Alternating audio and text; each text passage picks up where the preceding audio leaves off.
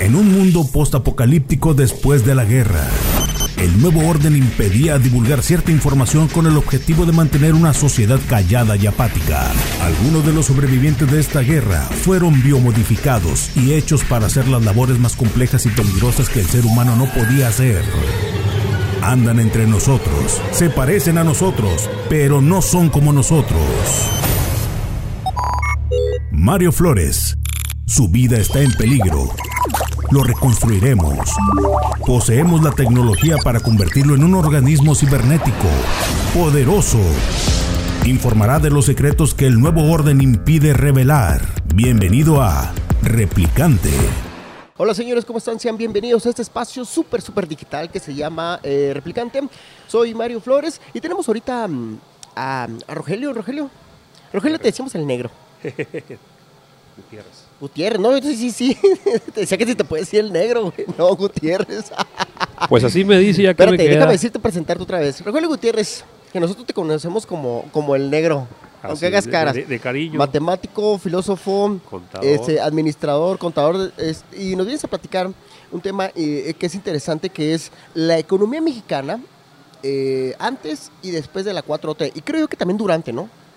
Durante, de hecho, el Durante es el que marca, digamos que la pauta de esta plática que quiero tener en estos momentos.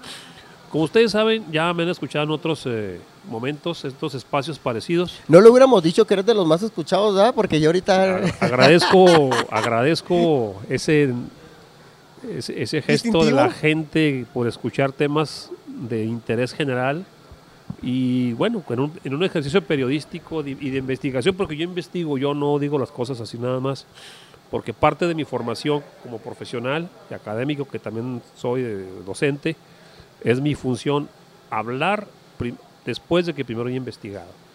Entonces, bueno, entonces, eh, pues sí, el, el tema que escogí el día de hoy fue precisamente porque es de interés general, sobre todo en los últimos tiempos, en las que la economía sí ha existido, en la economía mexicana, no solo mexicana, sino a nivel mundial, ha existido una marcada diferencia de un antes y un después. Sí. Concretamente en nuestro país, a partir de la llegada de un nuevo régimen a gobernar el país, en este caso es la, la- la llamada cuatro transformación. Eh, por falta de tiempo no vamos a definir qué es la 4T, si ya la gente ya lo sabe, no tiene sentido hacer una, digamos que una aclaración, ya lo sabemos. Pero nos vas a platicar básicamente qué pasaba antes, ¿no? Claro, claro, mira.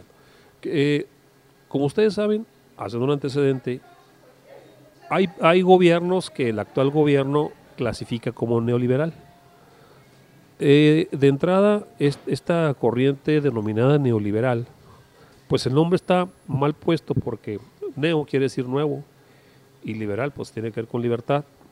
Sin embargo, las economías, no solo de México, en general de América Latina, no son necesariamente economías libres. Existen un argumento de libertad, más sin embargo en la práctica pues hay muchas limitaciones. Entonces de Neo no tiene nada de libertad, pues no hemos alcanzado la libertad plena que nos ayuda a desarrollarnos tanto económica, política y a nivel personal. ¿sí? Sin embargo, yo sí quisiera resaltar muchas banderas que tienen la- los actuales eh, gobernantes. Por ejemplo, un, un ejemplo muy básico. Hay instituciones que fueron creadas en esos, en esos regímenes anteriores, ¿verdad? Funcionaron y fu- siguen funcionando. Por ejemplo, yo recuerdo que el Infonavit, para que tú tuvieras un crédito Infonavit, ¿Para qué tú qué? para que tú tuvieras un crédito Infonavit, Sí.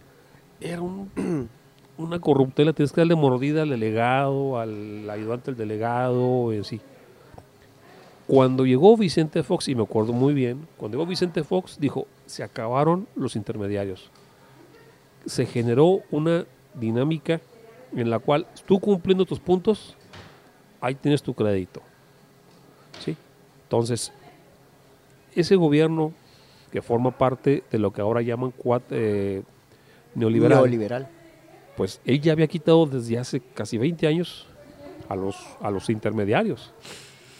Y este gobierno está diciendo que los quitó. No, ya los habían quitado. Ya los habían quitado. Desde entonces, poco a poco se fueron mejorando muchas cosas. Hoy continúa. Sin embargo, lamentablemente se está perdiendo mucho empleo y la gente no está teniendo acceso a esos créditos, por, aunque los sean elevados. ¿Por qué? Porque no hay trabajo. Sí es cierto que se aumentó el salario mínimo, e- y eso es muy bueno. Bueno, muchas cosas que también, este, Rogelio, es que le están echando mucho la culpa a lo que es eh, el tema de la pandemia. Que en Ah, parte sí, pero a no, la sí, vez sí, no. sí, parte. Eh, bueno, Bueno, pero sigue tú. el, el- el- el tema de la pandemia es mundial. La economía mundial está atrasada por la pandemia, sí es un hecho. Pero ya antes de la pandemia, antes de que México entrara a esa, a recesión por la pandemia, ya teníamos números en malas condiciones. Ya lo teníamos. O sea, no es pretexto, es lo No que es estás eh, pretexto. tratando de decir. Exactamente, ya veníamos mal. Veníamos arrastrando un tema, por ejemplo, de ahuyentar las inversiones. Un país sin inversiones no funciona. O sea, ¿de qué me sirve que yo le dé, por ejemplo, a Pemex, a la Comisión Federal de Electricidad, todo el poder, si no va a poder? Las cifras de estas dos grandes empresas del Estado mexicano, pues son rojas. La petrolera Pemex es la más endeudada del mundo. Claro, no es culpa de los de ahorita, ya venía endeudada. Bien lo dijo el expresidente Peña Nieto, nos sacamos la gallina de los huevos de oro, no reinvertimos. Ahorita están, están eh, festejando con bombo y platillo la compra de la otra parte de la refinería que está en Texas, que la compró Pemex, que la, que la primera mitad la compró el presidente Salinas. Y lo, a mí lo que me molesta, y lo digo con esas palabras, me molesta, es que están dando cifras sin cotejar nada. Por ejemplo, aquí tengo un artículo de Demetrio Sodi, que fue publicado en El Economista el 2 de julio del 2021 y lo acaban de volver a poner los del Economista. Él hace un análisis muy interesante de la corrupción, que es, que es otro tema que este régimen que está actualmente trata mucho. Da cifras. Dice que son 500 mil millones de pesos que, que nos cuesta al año. Yo como, yo como De la, la corrupción, dice, de acuerdo Sí, a la sus corrupción. cifras, eh, aquí estoy leyendo. Eh, la corrupción que se ha evitado importa 500, millón, 500 mil millones de 500 pesos. mil millones de pesos al año. Bueno, me puse a investigar este dato. Eh, Demetrio lo da como dato que no es de él, sino lo agarra de lo que la 4T dijo. Sí. Yo me pregunto, ¿cómo lo hicieron para sacar esos números? ¿Cómo lo hicieron? ¿Por qué, oye? ¿A qué te refieres? Porque cuando yo doy un dato, debo, debo, o sea, yo como soy especialista en números, en, en- en- en, digamos que en datos económicos y financieros, cuando yo doy un dato, es que porque primero hice una operación, ¿qué hice? ¿Agarré una estadística o formé cuadros de información basados en investigaciones y llego a una cantidad? Aquí no dice cómo, yo nunca llegué a esa cantidad. Yo, eh, yo pensé, es como cuando dicen, yo sé quién es el asesino y cómo sabes, o sea, a menos de que sea Ándale. él o lo conozca. ¿Es a lo que te refieres? más o menos así. Sí, sí. Sean parte sí. de. Exacto. Entonces, que- entonces aquí me, me suena más a conspiranoia que a realidad. Ahora, el INEGI, una institución que existe desde hace muchos años y es de las que más credibilidad tiene en este país, sí tiene una forma de medio cuantificar. Y digo medio porque no es, fácil. ¿Cómo le hace el INEGI? De acuerdo a su forma de trabajar, el INEGI hace una serie de encuestas y le pregunta a la gente, a empresarios, a particulares, si ha estado en actos de corrupción. Y dice, sí. ¿Y cuánto ha pagado? No, pues que tanto.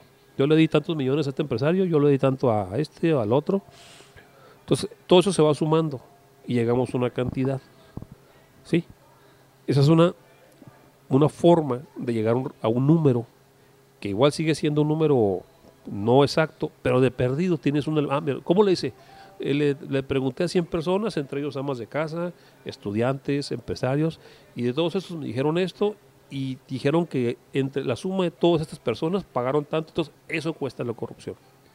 ¿Qué es la corrupción? Bueno, hacer un acto, obtener un beneficio brincándome todas las trancas legales a cambio de una remuneración al funcionario que está ahí. Ya sea porque me lo ofrece o porque yo se lo ofrezco, por lo que sea, pero esa es la corrupción. Entonces, cuantificar la corrupción es de esa manera. Esta cifra que viene aquí, de 500 mil millones de, dólares- de pesos al año, Es como, a ver si va a enfocar lo que te voy a comentar. Es como cuando decían de lo que ganaba o exportaba eh, mensualmente el Chapo y todos esos narcotraficantes. sí, ¿Cómo sabían cada cuánto por año y cada cuánto ganaban? A mí me llamaba la, la atención porque de repente en varios noticieros amer- este, americanos decían, no, es que este, tanto el Chapo, dice, exportaba tantos a Estados Unidos, otros tantos, entonces le platicaba a uno de los asesores y todo, dice, ¿cómo sabes ese detalle? Así es. Parece sí. como que es muy sencillo, es un No, promedio, no una es fácil. estadística. Entonces, cuando decían, ¿cómo saber exactamente la corrupción? Que fuiste preguntando a 100 personas, Sí, mil, sí, dos sí, mil sí. personas, Una muestra. para una muestra. Entonces, esas personas dijeron que le costaba tanto. ¿Es a lo que te refieres más Así o es, menos? sí. Así Si es. no, ¿de qué otra forma puedes cuanti- cuantificar eso? Así es. ¿Qué decía? A ver, Espérame, Rogelio, ¿cómo puedes cuantificar eso? corrupción o algo así? pues es la única. Preguntó dire- directamente. ¿Hay una manera matemática o administrativa? La única forma es preguntándole cuánto le pagaste. Oye, te agarró tránsito. Sí, ¿cuánto le pagaste? 100 pesos. Porque a veces nosotros si vemos esa, di- diríamos que es el mismo gobierno que, que tiene a lo mejor los números por, por lo que sucedió o algo, pues ellos serían los, los culpables, por así decirlo, ¿no? Pues claro. sí, no. Por supuesto. Te voy a poner un ejemplo de corrupción a grandes niveles. Obedrecht. Obedrecht es una compañía brasileña. Su fundador era un alemán que inmigró a, a Brasil. A Brasil, ¿verdad? Entonces, su tercera generación, que es la que está ahorita de, en- en- en- en, digamos que en escándalo por corrupción, le ganó la avaricia. Y él fue el que ofreció lana o dinero para, para, para ganar contratos. O sea, no le, no le fueron a pedir, sino él se ofreció. O sea que la corrupción fue ofrecida por parte del que iba a pagar. Aquí sí hubo manera, aquí sí hubo manera de, de cuantificar. ¿Por qué? Porque a la hora que los agarraron todos preguntaron cuánto te dio, cuánto cobraste, cuánto, ah, sí fue tanto. Entonces ahí sí se pudo cuantificar porque de ahí sí. Pero porque gracias a los detenidos, ¿no? Así es. Ah, perdón, a los culpables en este caso. Pues sí, por, por los detenidos, ¿verdad? Entonces, ¿qué, qué, qué dijo? Es que yo te digo cuánto cobré, pero bájale a, por favor, bájale a mi, a mi carga de, de pe- pe- penal, o sea, de- a, a mi- a mis años de pena en la cárcel. Ahí se pudo cuantificar. Ahora, la corrupción, más que un hecho económico, yo le doy un valor más bien cualitativo, más moral que financiero. ¿Por qué? Porque es una actitud. Volvemos a lo mismo, se nos olvida que eh, lo cualitativo y lo cuantitativo. Lo cuantitativo lo puedo, lo puedo contar, lo cualitativo no, pero se ve. La corrupción, más que una cuestión económica, es una actitud negativa y que sí le hace daño al país. Eso no lo dicen los de ahora. Lo disfrazan en una cuestión moralista, más no moral. Yo soy más del que lo moral, porque lo moral, híjoles, de repente hay gente que se apasiona. Todos hemos caído en, en- en- actividades poco éticas. ¿Por qué? Porque está en nuestro ADN. México y el resto de Latinoamérica somos corruptos casi casi de nacimiento. Traemos un chip cultural. Y lo comenté en uno de los En unos programas espacios pasados, anteriores. ¿sí? Nuestra cultura es eso. O sea, yo empezaría por ahí. Por ejemplo, ahorita dice este gobierno "Oh, que vamos a, a repartir en, en- en-.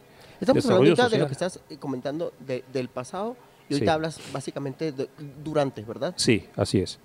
Ahora, en el pasado, los programas sociales siempre han existido. No es nuevo, nadie está inventando el negro. ¿Qué está pasando? Que todos los gobiernos, sin excepción, del color que tú quieras, PRI, PAN, todos, han usado los programas sociales con un matiz político. ¿Sí? Todos lo han hecho. Aquí sí no, nadie es inocente. Todos lo han hecho. Pero este gobierno en particular se saca la medalla de oro en ese sentido. ¿Por qué? Porque aparte de que siguió haciendo lo mismo que otros lo han hecho, muy neoliberal y todo lo que tú ves, pero lo han hecho, quitó programas que servían, quitó fideicomisos que servían, quitó fondos que ayudaban, los metió a, un, a otro lado que no sabe, nadie sabe dónde están. Y sí, se están repartiendo dinero, se están repartiendo despensas, que de entrada yo no lo veo mal. ¿Qué es lo que veo mal? La falta de transparencia. La diferencia de este régimen a los anteriores es que no hay transparencia. Gracias a la transparencia nos hemos dado cuenta de corruptelas, nos hemos dado cuenta de actos gubernamentales con particulares, gracias a esa libertad que se construyó no ahorita, sino en el pasado. Esa misma libertad. Pero bueno, estás platicando que hace que 20 años había cierto, se había, había transparencia, ¿no? Por lo menos Sí, sí. podías Bueno, no- no- no. cuantificar recursos, datos Así y toda la cosa y ahora de Sí, sí. repente ya no sabes. No, no deja tú, te la dicen. Y luego contesta, no es cierto. Caray, Pero no te sea, dice ni cómo ni cuándo. Sí, o sea, el que sabe da su dato y el que no sabe dice que está mal el que sabe. O sea, el INEGI está mal. ¿Qué es lo que pasa? Que hay poca, muy poca eh, tolerancia a los datos O sea, el duros. presidente López Obrador no vas a hablar mal, ¿eh? No, ¿cómo crees? Es No, pues es que, es que principalmente el, único que dice, bueno, uno de tantos que, que dice que no es cierto, que las él. instituciones que él maneja Es él. están mal, ¿no? El INEGI, ¿qué otra? El Espérate, INEGI, el INEGI la de sí es- transparencia. el INEGI es, eh, ¿cómo le llaman? ¿Paraestatal o es? Es, es una, es una empresa sí, no, es... que es independiente. del go- O sea, es de gobierno, forma parte del aparato pero obviamente gubernamental. él, si pero es quiere, lo puede independiente. manejar, ¿no? No porque, gracias a Dios, hasta ahorita, ya metí a Dios en esto, hasta ahorita todavía no han podido quitarle la autonomía a ese tipo de instituciones. Se la quieren quitar. Por ejemplo, transparencia. Dice el presidente, no, es que no es cierto que funcione. No, sí funciona porque gracias a eso conocimos muchos datos de corrupción. El gobierno anterior cayó gracias a que había información, lo sacaron y lo dieron a conocer. Ahí es cuando nos, nos damos cuenta que Así lo que es, o dicen sea, las mañaneras no es cierto. Exactamente. O sea, por eso, por ejemplo, yo, cuando escucho en la mañana al presidente que me da flojera levantado, no es para verlo. ¿Y por qué digo flojera? Porque está de flojera. Pero lo ves. ya no lo veo. Obviamente lo tienes que ver para, para informarte más o menos qué es lo que está trascendiendo, digo, aunque sean cosas que a veces no nos gusten, No, ¿no? pues mejor me pongo a ver CNN.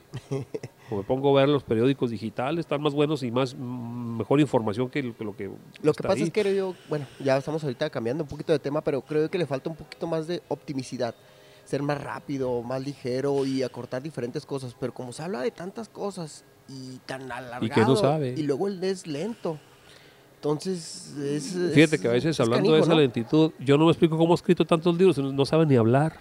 Y o- bueno, bueno, yo sí conozco gente que, que, que no sabe hablar y escribe muy bien, pero bueno, el detalle aquí es que también, ¿sí sabes que tiene un podcast, ¿verdad?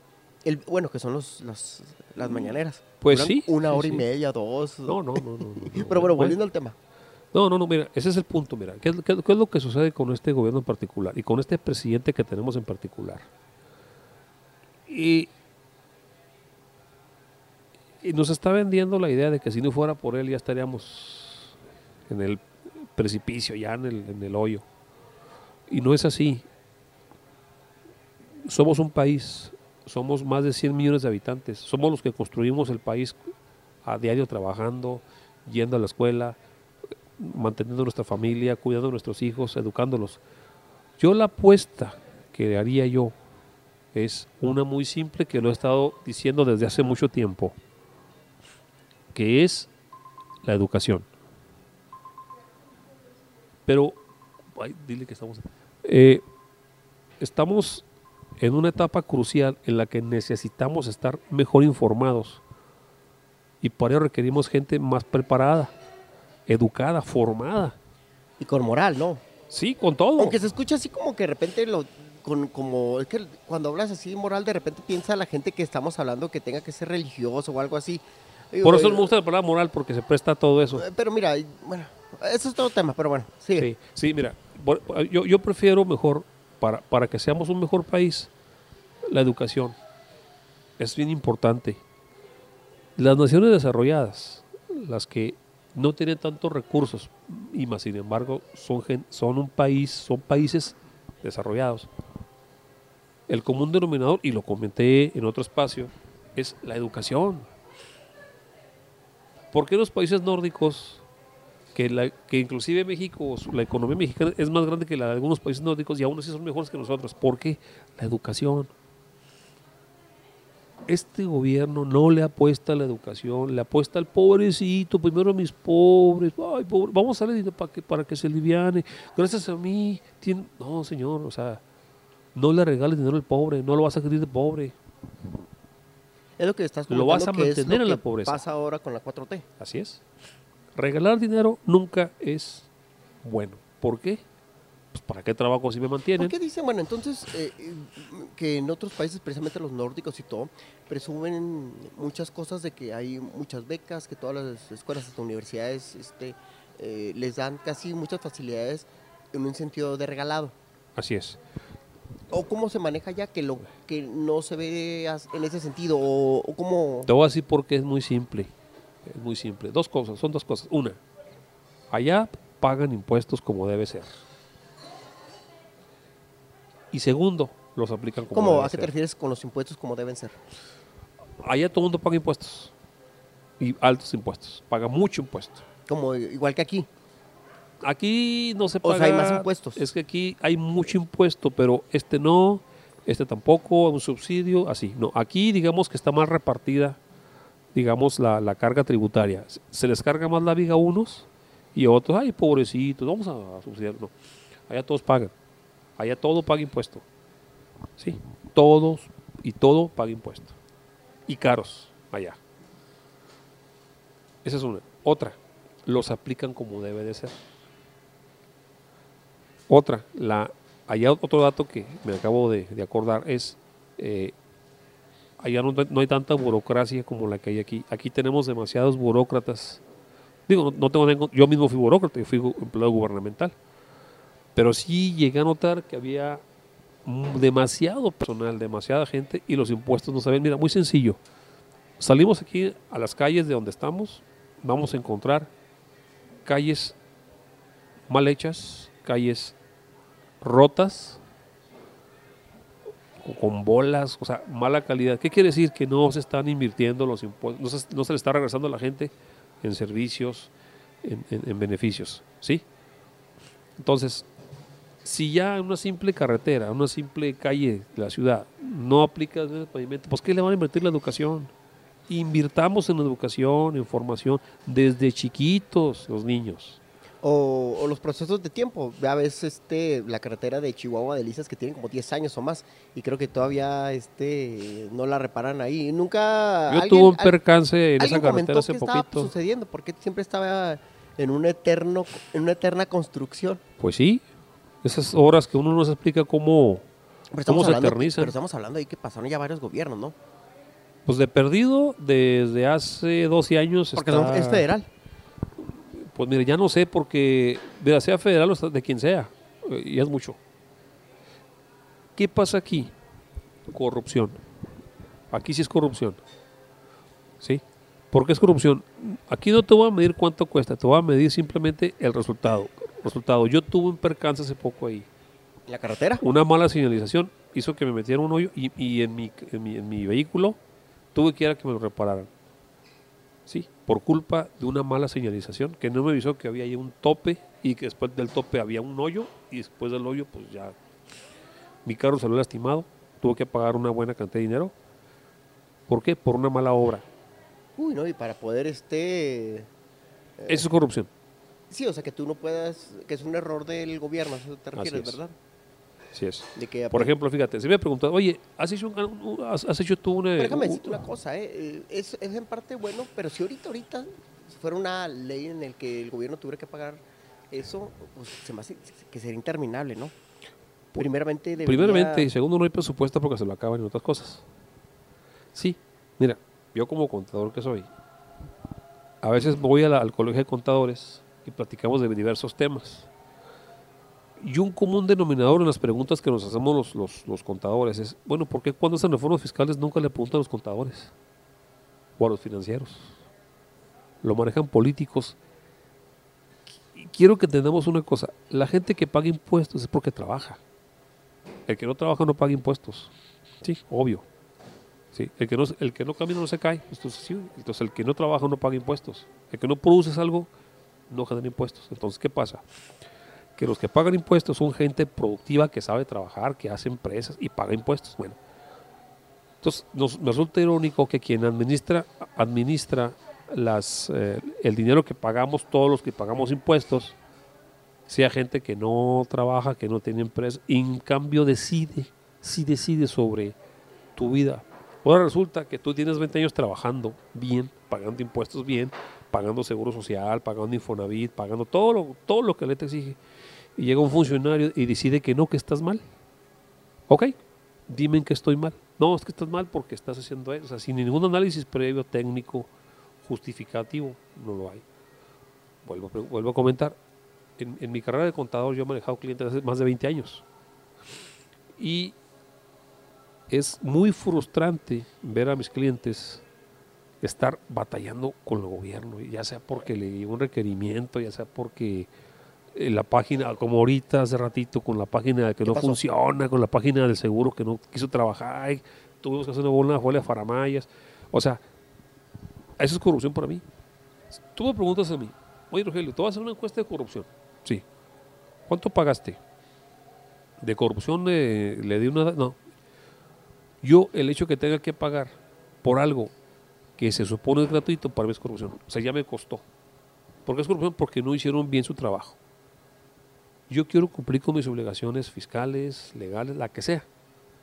Y dependo de que una computadora con acceso a esa información me lo permita. Y si está fallando, que yo tenga que pagar a alguien para que me la repare, es corrupción. Ya me costó. Porque el gobierno, aunque no le pongo un funcionario, simple y sencillamente tuve que meter recursos adicionales a los que ya pago en mis impuestos para poder cumplir con el gobierno mismo. Esa ironía. Me exige, pero no me da las herramientas. Y para poder acceder a esas herramientas que me da, tengo que pagarle a otro para que me dé, para que me Un dé coyote. servicio. Pues es un Para que- coyote. ah, sí, sí, o sea, algo así que Pues estás sí, en las largas oye, filas y de repente sí, sí. necesitas una persona para Exacto. que te ponga más adelante Eso es corrupción. o te pase los datos. Si te Oye, fijas, no he hablado de dinero. ¿eh? No he hablado de dinero, he hablado de, un, de hechos. Sí, a mí la corrupción es más, una, más ah, hechos que dinero. Oye, Rogelio, y en este detalle sobre la, la 4T de lo que se está careciendo en este caso, tenías ahorita varios puntos, ¿no? A- a- Bueno, a mira, es que y, eh, el, el, el talle, la, la pobreza. Está mejorando que se supone no, que este no, gobierno no, de la no, 4T no, no, no, no está mejorando. Ah, mejor, porque oye, que en base a números, en base a detalles. De hecho, aquí tengo números. Bueno, de, de hecho, hoy no son mis números. De acuerdo a la información que tengo aquí en este momento, la pobreza en México aumentó en números reales un 7%. Ese 7%, ese, ese, es un dato oficial del INEGI. Del INEGI y del Coneval. El Coneval es la institución que maneja la estadística de la calidad de vida de las personas en, función de ingresos, calidad de vida, todo eso. México tiene su propia forma de medir la, la pobreza y los ingresos de la población, que es el Coneval. Esa, es la institución que se dedica a eso. Entonces la Coneval tiene varios parámetros. La pobreza alimentaria, la pobreza patrimonial, la pobreza. Hay muchos formas de ser pobre. Por ejemplo, yo puedo, tener un carro aquí fuera del año, una casa en una colonia nice, pero si no está mi nombre y el carro no tiene placas, soy pobre patrimonial porque legalmente no es mío. Yo pagué por él, pero no es mío. ¿Qué, qué- qué quiere decir? Que ahí nos falta el Estado de Derecho. Esa es otra forma, esa es otra forma de pobreza. El que tú siempre andes fuera de la ley. Nunca vas a progresar. ¿Por qué? Porque solamente lo que vamos a lo la corrupción está en nuestro chip cultural mental. ¿sí? Entonces, eso te hace pobre. El no estar bien con la norma, con las reglas, con las leyes, te hace pobre. Lo vimos en mi primer programa que, que hice, que fue el, o el segundo, que es eh, la- el decálogo del desarrollo. Uno de ellos es respetar las leyes. El no cumplir con las leyes te vuelve un país pobre, una persona pobre, una sociedad pobre. Una sociedad que no respeta las leyes es pobre. Y pobre no me refiero a cuestiones económicas. La pobreza empieza por la mente. Ahí está la pobreza. Ahí empieza la pobreza. La pobreza primero, soy pobre de mente, luego todo lo demás. Pobre de, pobre de hábitos, pobre de dinero, pobre de patrimonio, pobre de valores, soy pobre. Pues, Y todo al último termina en conjunto, ¿no? sí, su- sumado, Para detonar en lo, en lo económico. así es, a final del día es económico. Entonces, sí es importante, por eso te digo, la educación, cabrón. La educación. Es importantísimo que cambiemos nuestro chip cultural. Empecemos con la educación, empecemos con nuestra forma de pensar. El mexicano ahorita cambiar, lo dije hace dos, tres... eh, Entonces este gobierno no está aplicándose entonces a la parte cultural, económica, social. No. Está, está dando dádivas. Administrativamente. No. Eh, Todo lo está diseñando para darle dinero al que menos produce. Ya están los hechos. No me hagan caso. Ahí está, ahí está, vean. Bueno, la intención que se supone que tratan es de eh, mediar, ¿no? Eh, Se supone. ¿cómo- Eso es su función. ¿Cuál es la palabra? Este, no mediar, o sea, tratar de, de que sea un piso parejo, ¿no? Para todos. Reglas claras, simplemente. Como que, en- podría decirse como que la ficción o filosóficamente soy muy bonito, pero en la Ah, no, práctica claro, no. claro, claro, por supuesto. O sea, De que todo el mundo tengamos todo lo yo mismo. pues, puedo dar un lo- discurso muy, digamos, lo de izquierda, de, de que las, las eh, importa la parte humanística. Está bien, eso está muy bonito. El problema es que esa es una utopía a la hora de llevar los resultados. ¿Por qué? Porque sigue habiendo pobres, sigue habiendo problemas económicos severos, no está creciendo la economía, no está creciendo, bueno, voy a quemar de palabra, no hay desarrollo humano porque las políticas están equivocadas. Regalar dinero no saca a nadie de la pobreza. Fíjate, te da un dato. Sería el eterno regalamiento. Sí, sí, no, es, es- es- es un barril sin fondo, fíjate. En cierta ocasión, en, en el mes de enero, en el mes de enero de hace, de hace algunos años, hay una, una junta que se hacen allá en Davos. Estaba el dueño de Face y estaba eh, Slim. Dijo el dueño de, de Face, hubo un momento que voy a vender todas mis empresas y regalarle a la gente. Y le contesta Slim, no, no, no, no, no lo regal, no lo vendas. Mejor con lo que tienes, crea más empresas para que la gente tenga más empleo. Y no que andarle pidiendo que le regalen dinero. Haz que ganen su propio dinero. Si, te, si el dinero te pesa, haz más empresas. Lo que pasa es que sí es cierto, cuando te alguien te regala algo, Pues que este, pa- manténgalo. no, no, no, no, no me refiero a eso, o sea, pues lo despilfarras, ¿no? Pero algo Pues que te costó, Sí, de claro. cierta manera, pues lo proteges y lo cuidas. Claro, Así que si todo el mundo tenemos todo regalado, pues así mismo se tira, ¿no? Por supuesto. Como, unos, como no te costó, eh, pues van a dar más.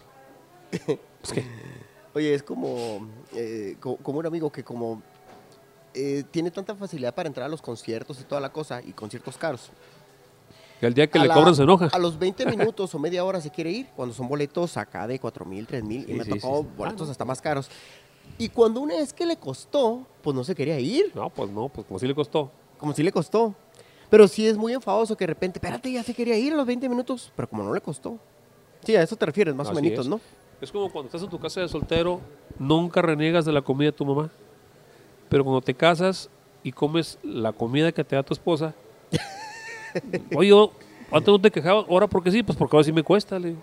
Pues Ey. sí, está chiste, pero es un, es un ejemplo muy gráfico, muy, pues, muy oportuno. Pero es eso, básicamente es eso. En vez de regalar dinero, mejor úsalo para educar y que él se haga el dinero propio por su cuenta. Edúcalo y no te vas a preocupar por él. Manténlo educado, manténlo sano, manténlo seguro.